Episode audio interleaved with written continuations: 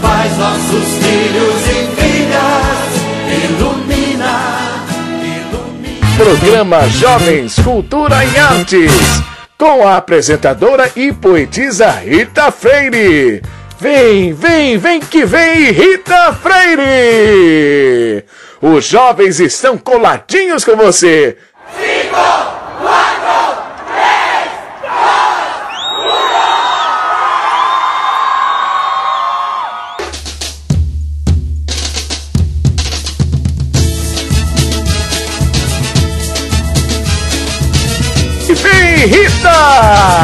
Chegou! Olá, minha gente linda! Bom dia, boa tarde, boa noite, meu povo lindo, meu povo brasileiro, como é que vocês estão? Vocês estão bem? Eu sei que estão bem. Eu sei que vocês são luzes na vida de alguém. Eu sei também que vocês estão com a fé avivada. Eu sei também que vocês vão ficar coladinho com a gente, com esse programa que está iniciando agora. E eu vou logo avisando que está belíssimo. Ele foi feito com muito amor, carinho e respeito para cada um de vocês que ficam com a gente coladinho, ouvindo, refletindo e que abre as portas de suas casas, deixando a gente entrar, levando essa mensagem de fé, de luz, de amor, de tudo quanto é bom nesse mundo, porque é bom propagar o bem, não é verdade? É bom falar do que é bom, é bom falar da positividade, é bom acreditar que tudo passa, é bom acreditar que a gente vai conseguir, porque a gente vai conseguir. Então, pensamento positivo sempre. E é disso que fala a nossa reflexão de hoje, meus amores. Espalhem por todos a alegria que vive dentro de você. Seja sua alegria contagiante e viva, a fim de expulsar as tristezas de todos os lados, de tudo que o cerca. A alegria é uma tocha de luz que deve permanecer sempre acesa, iluminando todos os nossos atos e servindo de guia. Entenderam? Aos que chegam até nós. Se em você houver luz e você deixar abertas as janelas de sua alma por meio da alegria, todos que passarem pela tua estrada e estiverem em escuridão, gente, tenham certeza que eles serão iluminados iluminados pela sua fé, iluminados pela sua força, iluminados pela sua benevolência. É só você encontrar alguém que pode ter certeza que você será a luz daquela alma, a luz daquela vida, porque Deus está habitando em você. Porque Deus, ele está em toda parte ao mesmo tempo, em redor de você, dentro de você. Jamais você está desamparado, você nunca está só. Então, quando você irradia luz, aquele que chega perto de você, cheio de dores, de bagagens pesadas, de pensamentos negativos, vai embora tudinho. A sua luz não permite. A sua positividade não permite que ele continue triste porque você é luz demais. Entendeu?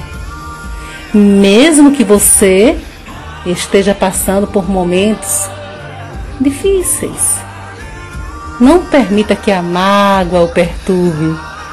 Procure manter-se calmo para ouvir a voz silenciosa de Deus dentro de você. Assim, você vai poder superar todas as suas dificuldades, todas que aparecerem em seu caminho, e há de descobrir a verdade que existe em todas as coisas. Não adianta apressar o tempo. Deus, Ele é o Senhor, o dono, o Criador de tudo e de todos a gente não pertence nem a gente mesmo. Nada é nosso, tudo é do Pai. Entendeu? Então seja o marinheiro do barco de alguém, seja a tocha acesa, seja a lamparina, seja o remédio da alma que está doente. Mesmo você triste ou passando por provações. Mas seja aquela alma que alguém olha e que alguém lembra quando está precisando de socorro. É bom demais ser a luz na vida de alguém. E lembrem-se, ninguém chega do lado, do outro lado do mar, sem passar pelas águas, sem enfrentar os ventos, sem ter que vencer as tempestades. Ninguém alcança nada na vida sem ter que lutar, chorar muito às vezes, chorar até dormir. Os obstáculos vão surgir, a maldade vai tentar sabotar o teu caminho. E você terá duas opções: prosseguir ou desistir. Meus amores, a escolha é sua e eu só espero sinceramente que você prossiga. Porque aquele que vai até o fim alcança o melhor de Deus e Deus se agrada. Porque se você chegou até o fim, é porque você acreditou na força desse Deus grandioso, na força desse Deus presente, que está em todas as partes cuidando da gente. Certinho? Reflitam sobre isso. Sejam o melhor desse mundo na vida de alguém. Não permita que alguém saia pior ao te encontrar. Aquela alma ela precisa sair melhor, mais contente e mais confiante. Nunca deixe alguém ir embora ao te encontrar sem você se certificar que você curou aquela alma por um dia, por uma semana ou pela vida inteira. Certinho, minha gente? Então tá bom. Combinado. Reflexão linda essa, né? E hoje nós estamos aqui recebendo em nossos estúdios um ser humano magnâmico. É isso mesmo. Estamos aqui com uma visita sensacional de um coração enorme. Estamos falando do ceareiro espírita que busca compreender e aplicar as palavras de Cristo no seu dia a dia. Tenho certeza que vai ser muito, muito, muito gratificante tê-lo aqui para um bate-papo bem legal. Gente, nós estamos falando de Silvan, palestrante espírita, colunista da revista Atração, a melhor do Brasil, bacharel em administração e membro do Núcleo de Estudo e Pesquisa do Evangelho, NEP ele vem nos dar a oportunidade de conhecer o seu pensamento, sua história no NEP. Só de olhar para ele que eu estou olhando agora, dá para perceber que se trata de uma pessoa irrequieta e cheia de dinamismo total. Vamos deixar de muitos confetes, né, minha gente? Vamos aos finalmente. Então, meu querido, como é que você está? Tudo bem? Como está o amigo nesse momento tão preocupante por, né, por que está passando é, a humanidade? Fala para nós. Prezada Rita, antes de mais nada, eu gostaria de agradecer a você e a todos que fazem a Rádio Ilumina, essa rádio que tanta luz é, sem querer ser óbvio, né? Rádio Ilumina, tanta luz proporciona a mim e a tanta gente. Agradeço em meu nome, no da Confreira Eusa Missano, coordenadora do nosso NEP e de todas as demais nove colegas de núcleo. Veja, nesses dias turbulentos, porque passa a humanidade, eu procuro seguir as orientações das autoridades de saúde e as da espiritualidade notadamente as repassadas pela grande referência espírita que é Divaldo Franco, né? Quais sejam calma, oração, fé raciocinada e ação no bem. Essa é a receita que eu sigo. Silvan, meu amigo, somos sabedores que você é um exímio produtor de camarão. Camarão? Procede isso? Isso, amiga. Eu tenho um sítio com alguns viveiros de camarão, que está arrendado, sabe? É, já com o exímio é bondade sua, viu? Bom, mas assim, não foi, né, para essa finalidade que o convidamos. Convidamos para falar do NEP, né, Núcleo de Estudo Pesquisa do Evangelho. Se eu ficar aqui falando, né, do camarão, chegará um momento que o programa ele vai ter que parar. Vai me dar aquela água na boca, aquela fome vem batendo rapidinho. Oh, minha Nossa Senhora, pense no camarão, no alho e óleo, meu Jesus, eu nem queria, nem gosto. Vamos mudar de assunto, vamos mudar de foco, porque a fome já chegou. Vixe Maria, vamos logo, vamos mudar logo. É, voltando. O que é NEP e qual a sua finalidade, hein? É, NEP significa Núcleo de Estudo e Pesquisa do Evangelho. Existem 85 espalhados pelo Brasil com a finalidade de estudar os quatro evangelhos. Se bem que tem NEP que optou por estudar as cartas de Paulo, viu? Tá? É só uma orientação, uma sugestão. Estudei os evangelhos com profundidade, de forma a resgatar o cristianismo na sua pura essência, conforme proposto pela doutrina espírita, né? tirando, é, tirando da letra que mata o espírito que vivifica, procurando o espírito, o ensinamento moral do, da, da, do texto, né? Como foi que surgiu essa ideia maravilhosa no Brasil e em particular em Sergipe? É, o, a, a, o NEP, ele surgiu no seio da FEB, da Federação Espírita Brasileira, né? O confrade Haroldo Dutra, que sabemos que é outra grande referência espírita, ele observou que o movimento, no movimento espírita não se tinha o hábito de estudar os evangelhos, com praticamente uma exceção, que era do senhor Honório de Abreu em Belo Horizonte. Existiam muitos grupos de estudos nas casas espíritas, sabemos, mas normalmente das obras da codificação, notadamente o Evangelho segundo o Espiritismo. Tá?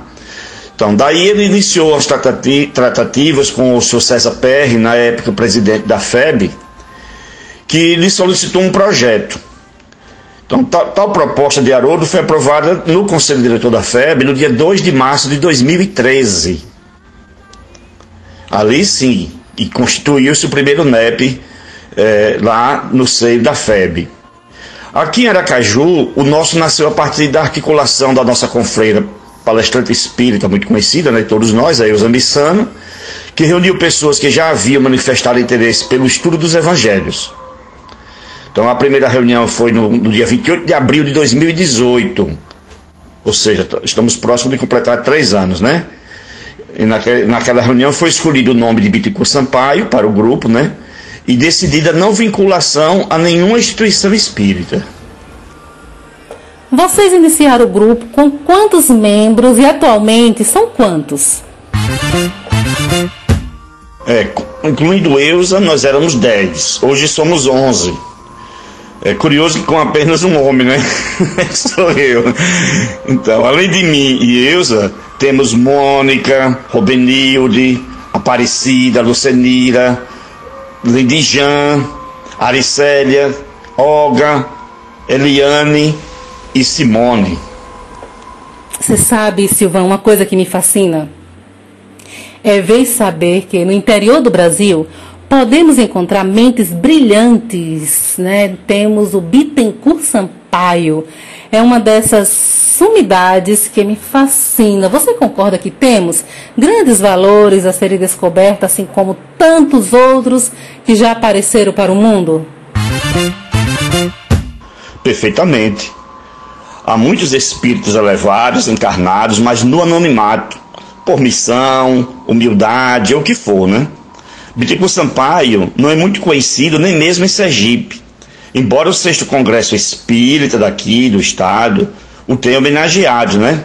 Inclusive lançado um livro sobre ele. Antes daquele congresso, poucas pessoas sabiam da existência desse sergipano tão notável. Só para você ter uma ideia, veja o que escreveu sobre ele, né? O elevado espírito, muito conhecido do movimento espírita, que é Humberto de Campos. Vou abrir aspas.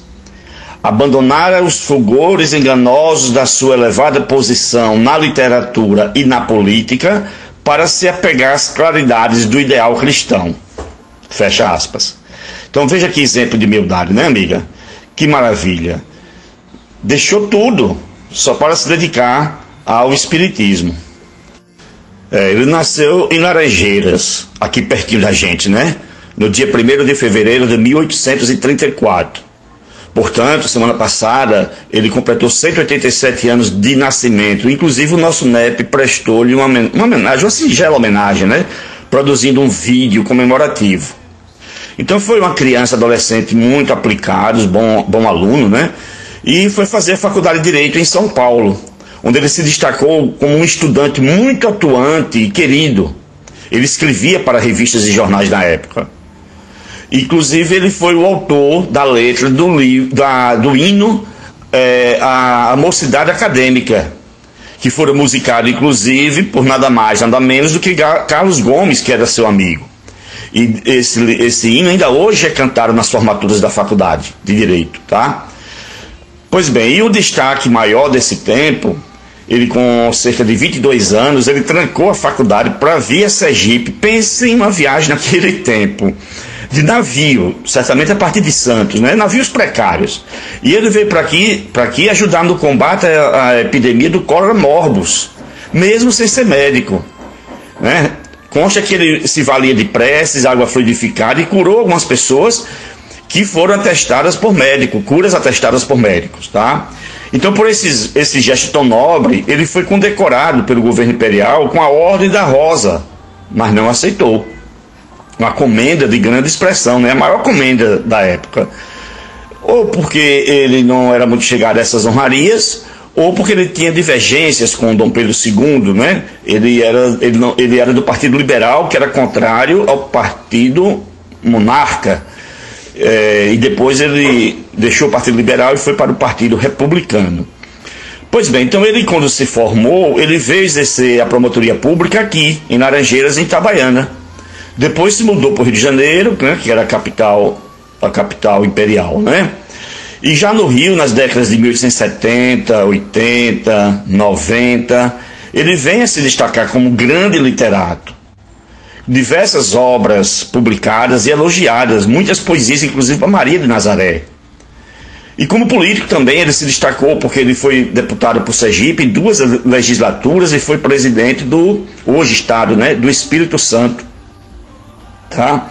Então no Rio ele ele, é, ele era médio de cura e aí veio a se interessar pelo espiritismo e assim ele, ele foi ele foi fundador e dirigente de algumas das primeiras instituições espíritas na capital do Império, o Rio de Janeiro. Tá? Então a gente pode, assim, resumindo bastante, né? Muito. Ele foi casado, teve três filhos, né? Desencarnou no dia 10 de outubro de 1895. E do plano espiritual, ele já nos mandou três livros, além de diversas mensagens maravilhosas, né? Inclusive já no primeiro livro psicografado por Chico Xavier, O Parnaso de Aleitúmulo. Tem um livro também eh, que ele é, ainda estava encarnado quando ele escreveu esse livro, é a Divina Epopeia de João Evangelista, que é um livro assim que muito, muito, muito elogiado por, é, na área da literatura na época, né? Muito elogiado, tá?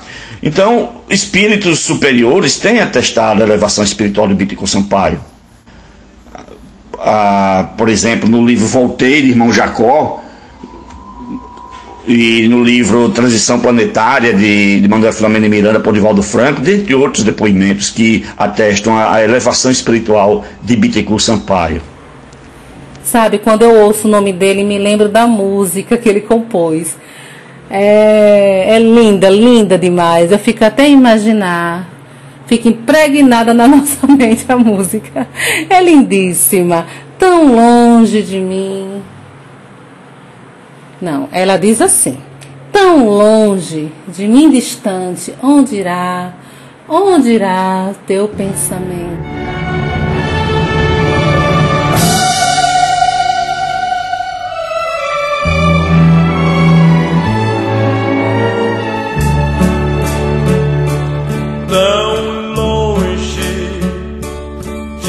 distante. Onde irá, onde irá teu pensamento? Tão longe de mim distante. Onde irá, onde irá teu pensamento? Quisera saber agora.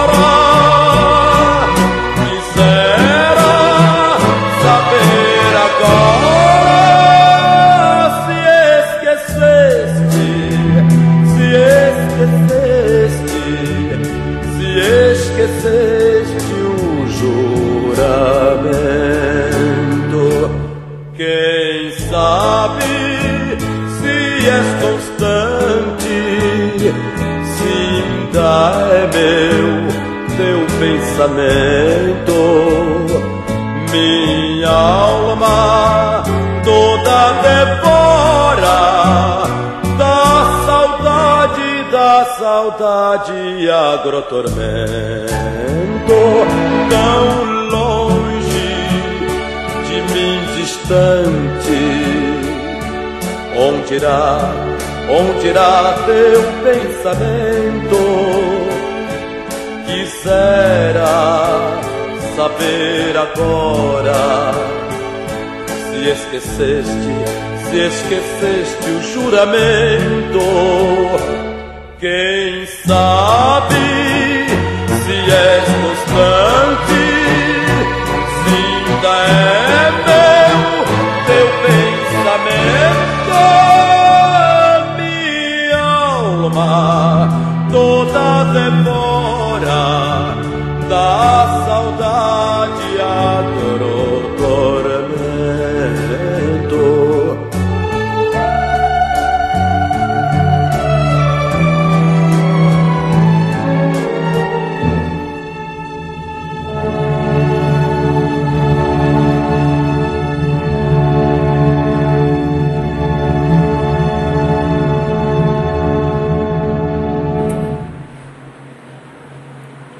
Silvan, meu amigo, NEP tem seu roteiro de estudo. Fale sobre a metodologia aplicada e quais as obras fundamentais utilizadas pelo núcleo. Rita, amiga, como eu lhe disse, os NEPs eles visam o estudo profundo dos evangelhos, no que ficou conhecido como estudo do miudinho. É, nós acatamos a sugestão da FEB e usamos os evangelhos traduzidos por Haroldo Dutra, mas tem NEP que preferiu estudar as cartas de Paulo. O NEP tem alguma ligação com alguma instituição espírita ou até mesmo com a Federação Espírita de Sergipe? Não, o, o nosso NEP não, tá, não está vinculado a nenhuma instituição espírita, mas ele é reconhecido pela FES, tá? Brasil afora tem NEPs ligados a alguma federativa ou a alguma casa espírita. O nosso, por opção do grupo, é, é independente. E agora, minha gente linda, minha gente riquíssima de saúde, paz e amor, vamos viajar no tempo? Como se tivéssemos assim naquela época, na época de Bittencourt. Não tão perto, mas já nos dá uma certa ideia. Acredito que um pedacinho do céu fica bem neste momento. Vamos lá, fechem seus olhinhos e vamos viajar no tempo e no espaço. Enquanto isso, meus amigos ouvintes, fiquem aí coladinho com a gente nesse programa maravilhoso que é só sucesso. Não desgrudem. A gente volta já já.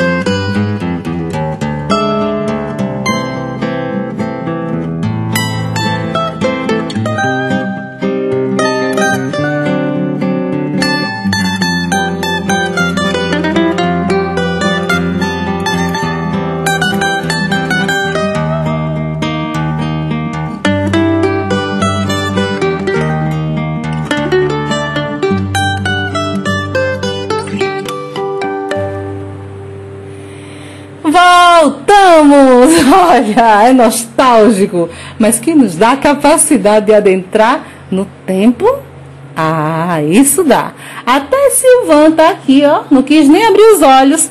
Se vocês estivessem aqui conosco, iriam observar a fisionomia dele. Parecia que ele estava flutuando. Hein, Silvan? Diga aí, meu amigo.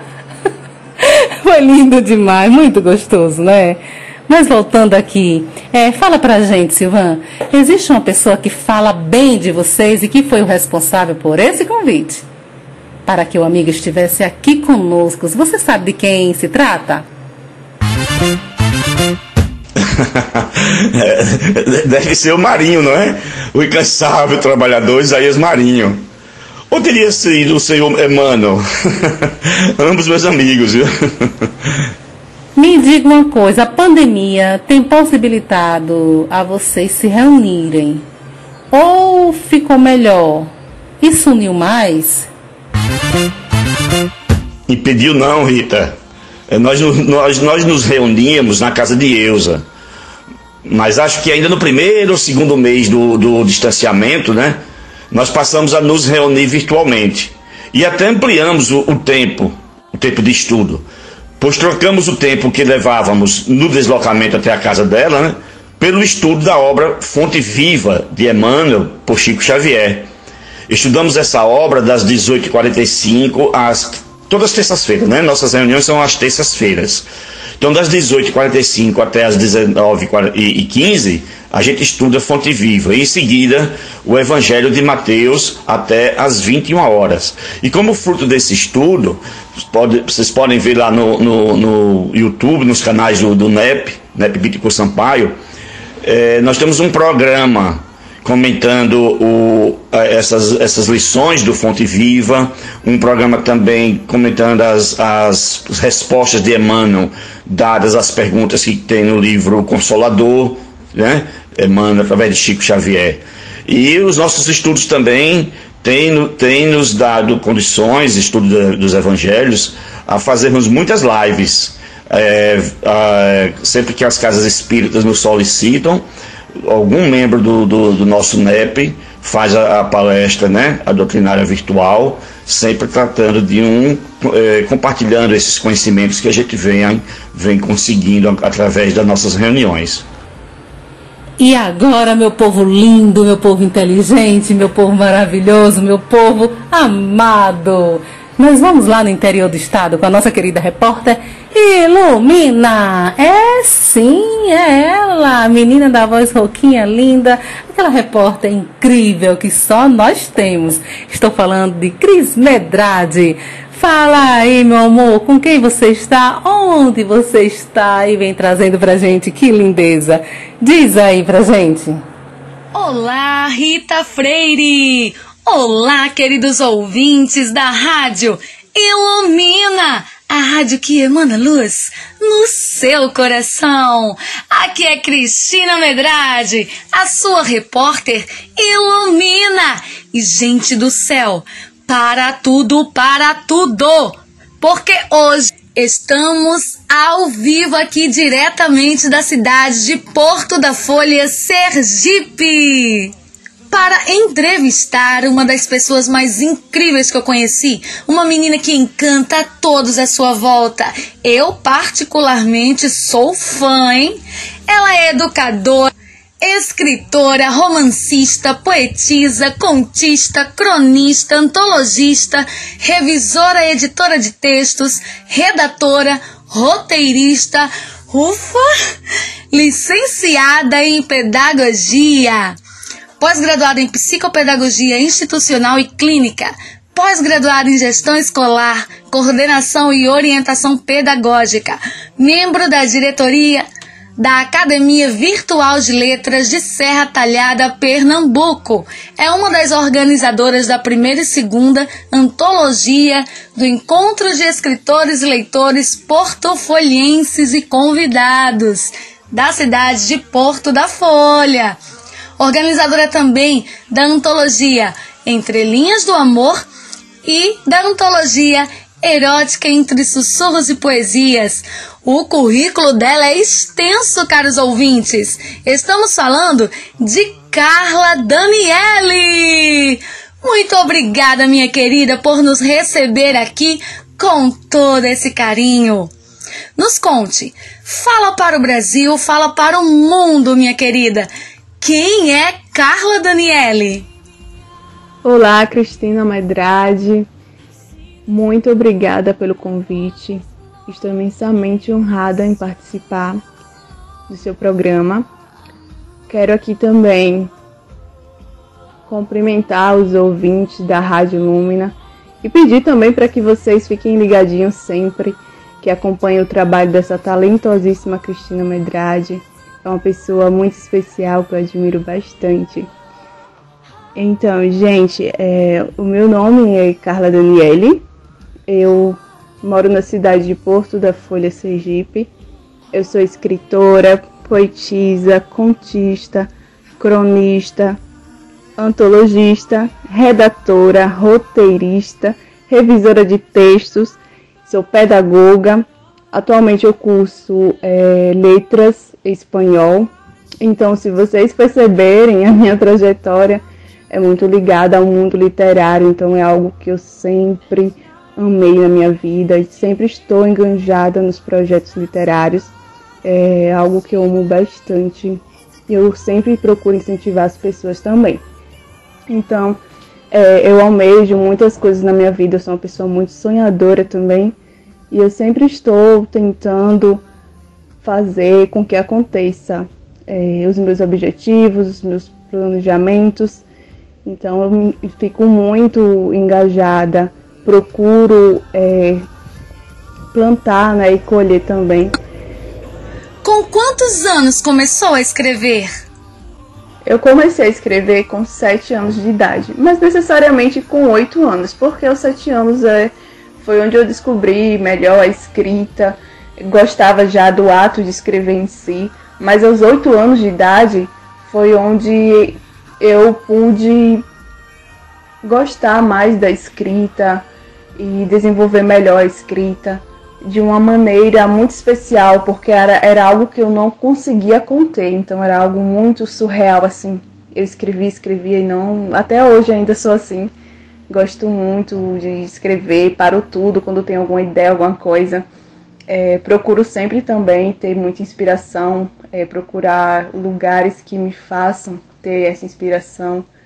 Então, assim, é algo que eu desde criança escrever. é, praticamente a minha vida. Então é algo bastante assim emocionante para mim, porque a escrita é, é algo que eu sinto que já nasceu comigo. É muito surreal mesmo.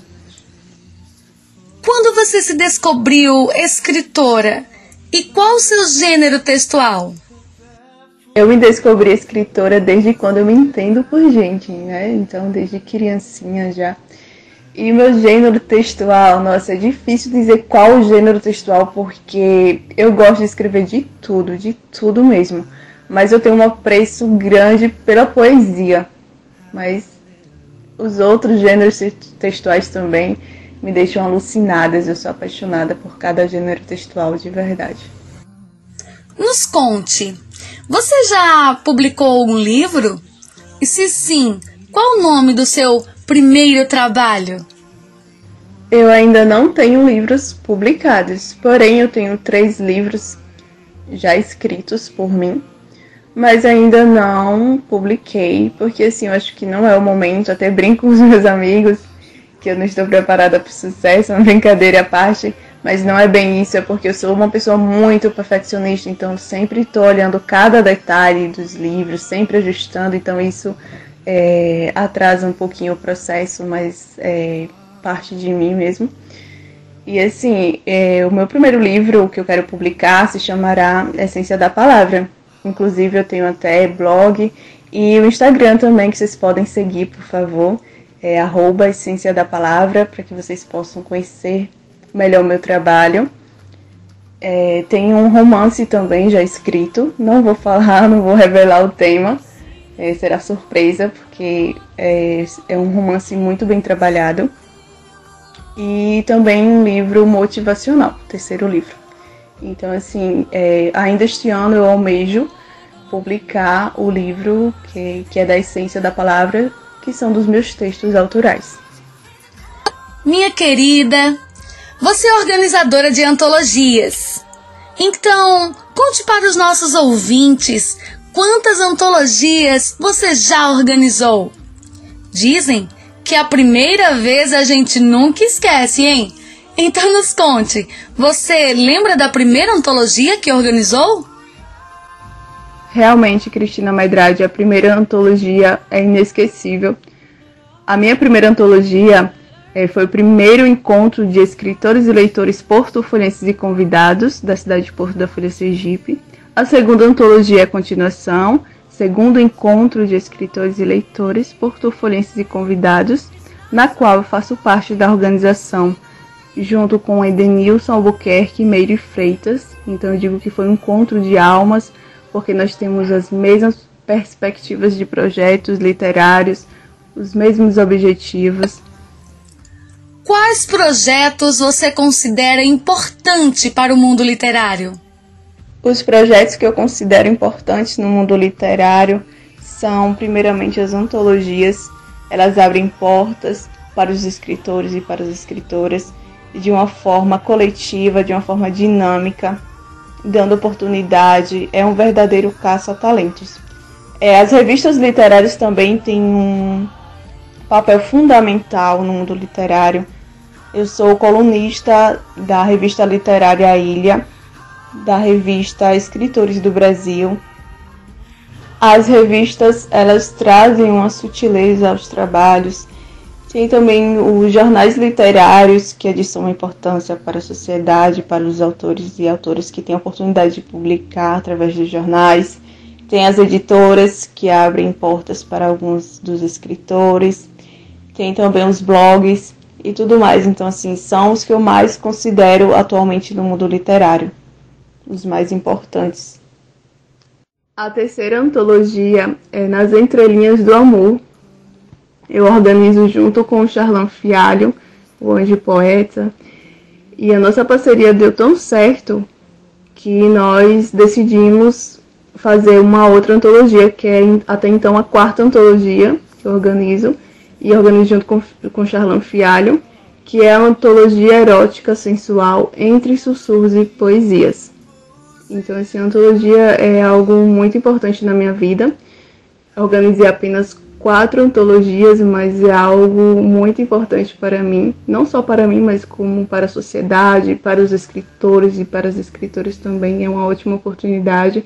Então eu quero dar continuidade com esses trabalhos literários, continuar sendo uma ótima antologista, dando sempre o melhor da minha pessoa para esses projetos literários que requer muita atenção, muita dedicação, muito tempo, muito entusiasmo e tudo mais e eu procuro plantar e colher tudo que eu almejo na minha vida com muito esforço, com muita dedicação. Então, é, a persistência é algo que está dentro de mim e sempre acredito nos planos de Deus na minha vida, mas eu também tenho os meus planos e não desisto tão fácil assim. Então, eu sempre corro atrás dos meus objetivos de verdade, de realizar os meus sonhos e de mover a minha vida da melhor forma possível. E os escritores e escritoras que acreditam nesse projeto literário merecem o melhor. Qual é a sua inspiração? E quais desafios você enfrentou ou enfrenta em relação à escrita? A minha maior inspiração que eu sempre procuro ter é ter um lugar que seja simbólico para mim, algo que me transmita paz, uma boa energia, então algo que faz surgir a inspiração espontaneamente. É, eu sempre procuro também escrever mais e mais e mais, me aperfeiçoar. É, e é isso, basicamente. Os desafios que eu já enfrentei foram vários, principalmente das pessoas não acreditarem no meu dom, no meu potencial, no meu talento, menosprezarem no que eu escrevia, não apoiarem. Então, assim, eu sofri muito com algumas pessoas que eu colocava muita expectativa, dizia, ah, essa pessoa vai me apoiar e acabava que não apoiava, e muitas vezes outras pessoas de fora aqui do meu convívio acabavam apoiando mais. Então, assim, foi algo que eu procurei mudar dentro de mim, dos meus pensamentos, dizer, não, você é capaz, você não precisa da aprovação dos outros. As opiniões são importantes, são as construtivas, as que não servem, você descarta, então coloca na sua mente que você é capaz, que você tem potencial. Desafios, sempre vamos ter desafios pela frente, mas, é, mas cabe a você, né? Tem vários desafios que vamos encontrar pela frente, mas cabe a você decidir se você realmente vai continuar, a trajetória sua, e você que é dono da sua razão, da sua vida, dos seus sentimentos, então é importante que você se autoavalie e diga que você consegue, porque realmente nós temos esse esse dom dentro de nós e ninguém no mundo é capaz de tirar esse talento. Então é preciso prosseguir, é preciso focar nos sonhos e nos objetivos. Muito obrigada, Cristina Medrade, mais uma vez pelo seu convite. Foi uma honra imensa participar, foi um bate-papo delicioso. É, espero que Deus continue te abençoando, te protegendo, te iluminando, inclusive os seus ouvintes também aí do outro lado que sempre estão acompanhando. Que Deus possa abençoar todos vocês. Beijão no coração de cada um de vocês e até mais. Tchau, tchau. E como sempre, caros ouvintes, a palavra de hoje é gratidão. Fica com Deus e nós partiremos com Ele. Segura que a bola é tua, Rita Freire. Um beijo de luz no seu coração e até a próxima. E você, querido ouvinte, continue ligadinho na nossa programação da rádio. Ilumina! A rádio que emana luz no seu coração. Estamos de volta, meu povo lindo. Agora vamos retornar a falar mais um pouco com esse amigo de mente brilhante, cheio de experiência, versatilidade e talento. Está sempre disposto para o trabalho e para ajudar as pessoas. É, voltando ao estudo base né, do NEP, temos observado que vocês são bastante criteriosos. Buscam esmiuçar, debater, refletir a cada pormenor. Como é isso? É, primeiramente, nós analisamos o versículo textualmente. verificando as palavras usadas, até a pontuação. A gente analisa, tá? A gente analisa o contexto, sempre fazendo as perguntas: onde, quando, quem, por quê. Daí a importância de conhecer é, o cenário, a situação da época, a cultura dos judeus, né? já a partir do Velho Testamento. Bom, então a gente troca ideias sobre a interpretação espiritual ou moral, como a gente já disse, né? Mais cedo, tirando o espírito da letra, né? E sempre consultando outras obras, sejam espíritas, obviamente que o destaque aí é para a codificação kardeciana, mas também os livros da Boa Nova e Luz Imperecível, ou não espíritas, como a do escritor católico Rousseau Champlin, né? Acho que é assim a pronúncia, Rousseau Champlin, além da própria Bíblia, né? Bíblia de Jerusalém, a Bíblia do Peregrino, dentre outros livros, tá? Ah, conta pra gente, por que vocês escolheram o Evangelho de Mateus para estudar? para seguir a sequência das Bíblias, do livro de Haroldo, entendeu? Silvan, tem um assunto que chama a atenção do público. É a transição planetária. Menino, eu também fico muito curiosa. Eu fiquei sabendo que você tem uma explicação cronológica para isso. Explique aí um pouco, por favor. O que se chama de transição planetária é a fase de passagem da nossa Terra, né, que está deixando de ser um mundo, um planeta de provas e expiações para ser um mundo de regeneração, ou seja, ela está passando do segundo para o terceiro degrau de uma escala evolutiva dos planetas, conforme se encontra no, é, no capítulo terceiro do Evangelho segundo o Espiritismo, quando Kardec, didaticamente, é, classificou os tipos de mundo habitados em cinco. Então nós estamos passando do segundo degrau para o terceiro. Essa promoção se dá basicamente em função da lei de progresso, que é uma lei divina, e também dos ciclos. A Terra está concluindo um ciclo e iniciando outro. Emmanuel revelou a Chico que ela já poderá ser considerada um mundo de regeneração por volta do ano de 2057. Então, aí, dessa forma, é, a, a sua promoção se dá por uma lei divina e não depende de nós como eu já tive a oportunidade de ouvir, né? Pessoas, confrades, dizer que quem faz a regeneração somos nós, nós precisamos nos regenerar para que a Terra seja um mundo de regeneração. Não, não. É a Terra que vai ser, é inexorável, é lei de progresso. Cabe nos acompanhar, né? Cabe-nos também evoluir para nos sintonizarmos, nos harmonizarmos com essa nova realidade. O que depende de nós é como se dá essa transição. Se mais tranquila, ou mais turbulenta. Aí depende de nós.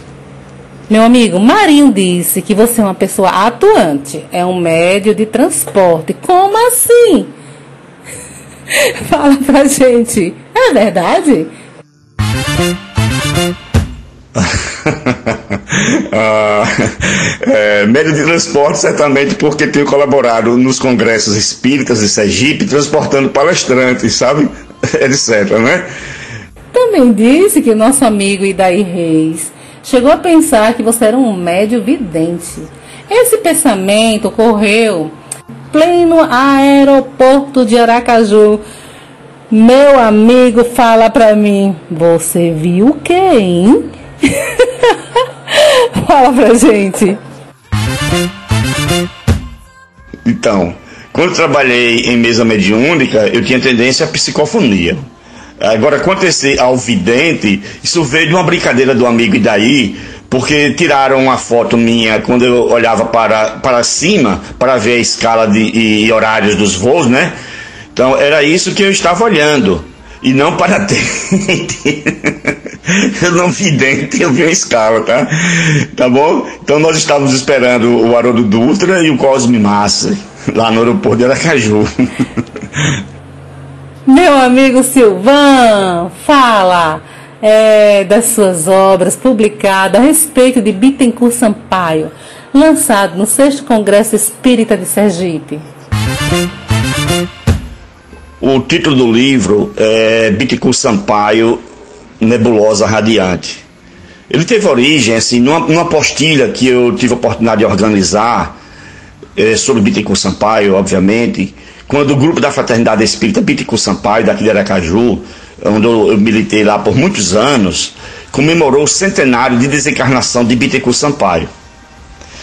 Desde aquele tempo, que era, que era outubro de 1995, alimentamos o desejo de ver um livro sobre Bittencourt Sampaio, estranhamente inexistente.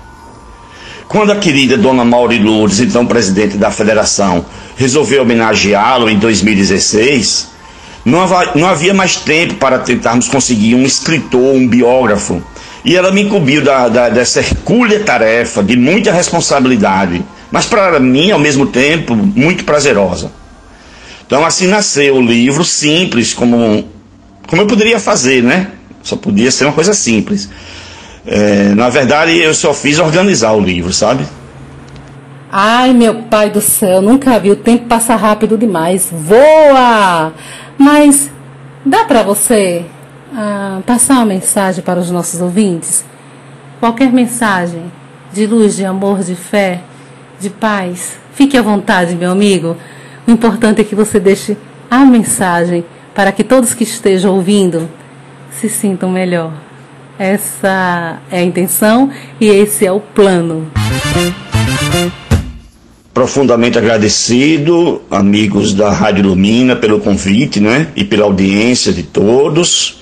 Eu gostaria de destacar apenas três, dentre várias importantes revelações do livro do Elevado Espírito Manuel Filomeno de Miranda, nesse recente livro lançado pela Mansão do Caminho, né?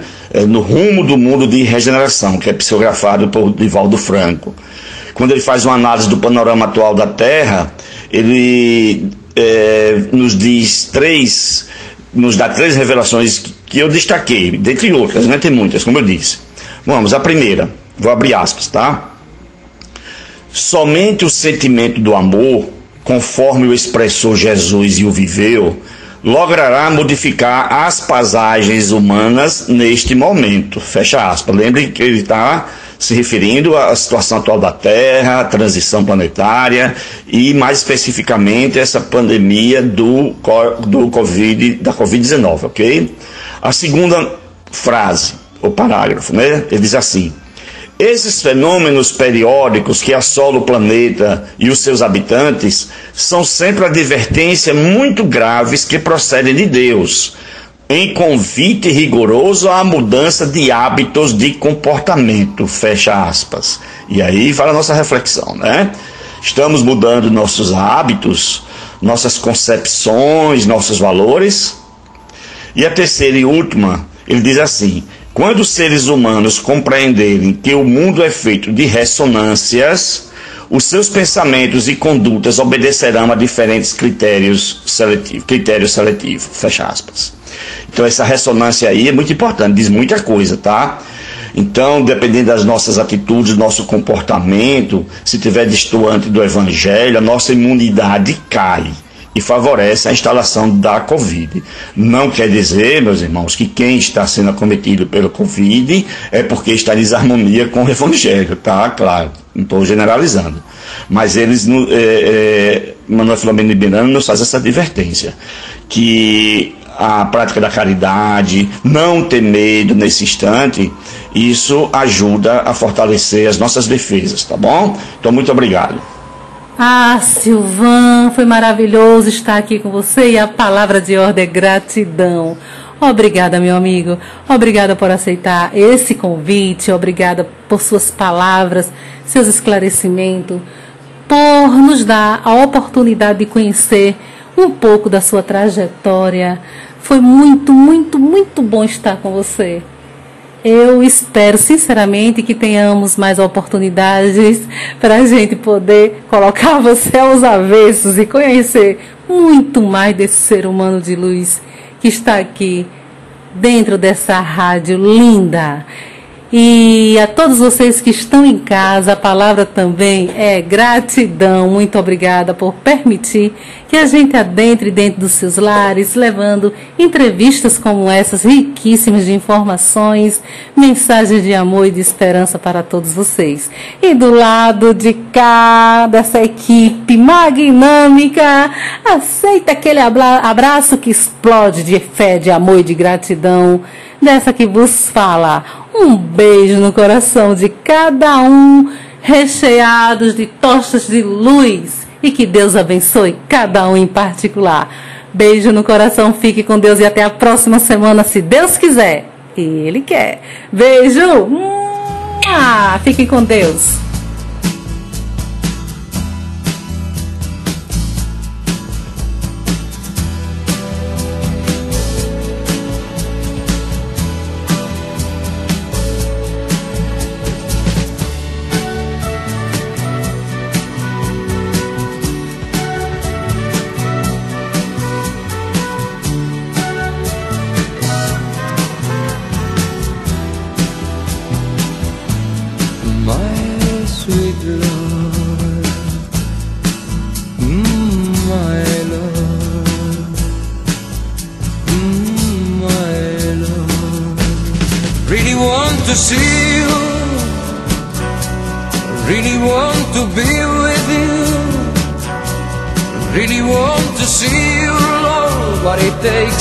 Lord, my Lord, my sweet Lord, my Lord,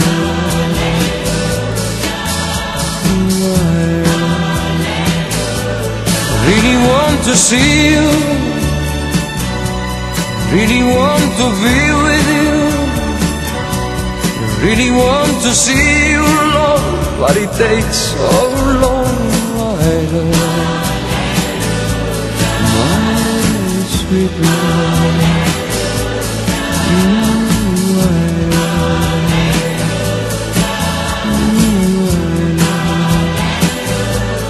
Really want to see you. Really want to see you. Really want to see you, Lord. Really want to see you, Lord. What it takes so long, my love.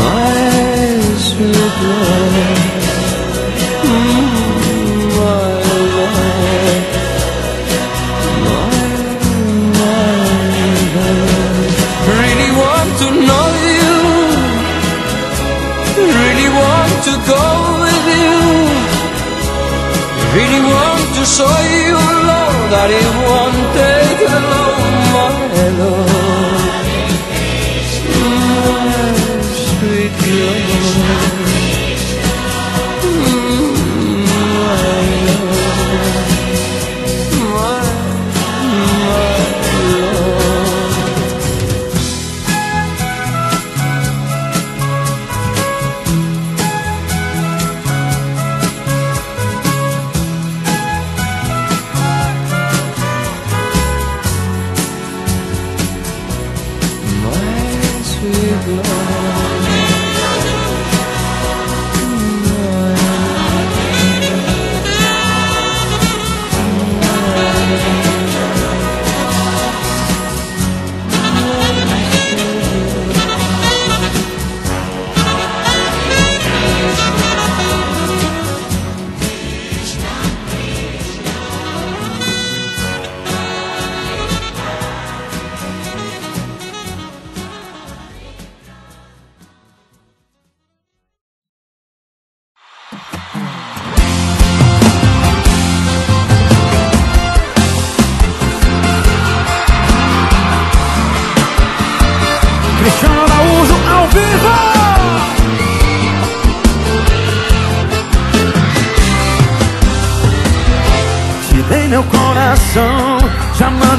Te dei flores e você ainda quer brigar comigo. Eu me humilho, me declaro e você em troca só me dá castigo. Eu não aguento não, meu pobre coração. Hoje eu acordei mais cedo, me olhei pelo espelho e vi. Tava morrendo de amor. Quando eu digo que é verdade, você diz que estou mentindo Eu resolvi parar. Um basta nisso de uma vez por todas Por favor não ligue, já estou com outra Que me dá carinho, amor e atenção. E você não deu não. Sua mãe falou Que quando me perder seria da valor. Falei que não é digna do meu amor. Pagou pra ver, quebrou a cara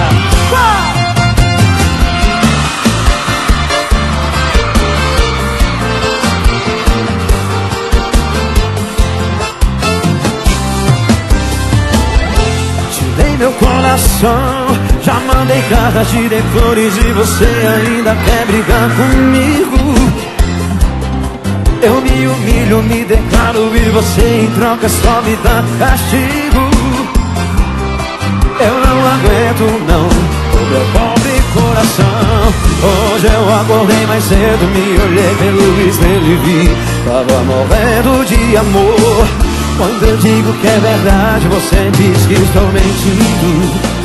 Eu resolvi parar um basta nisso de uma vez por todas. Por favor não ligue, já estou com outra Que me dá carinho, amor e atenção. E você não deu não. Sua mãe falou Que quando me perder seria dar valor. Falei que não é digna do meu amor Pagou pra ver, quebrou a cara. Eu resolvi parar. Dá um basta nisso de uma vez por todas. Por favor não ligue, já estou com outra. Que me dá carinho, amor e atenção. E você não deu não. Sua mãe falou Que quando me perder seria dar valor. Falou que não é digna do meu amor. Pagou pra ver, quebrou a cara. Pagou pra ver, quebrou a cara. Pagou pra ver, quebrou a cara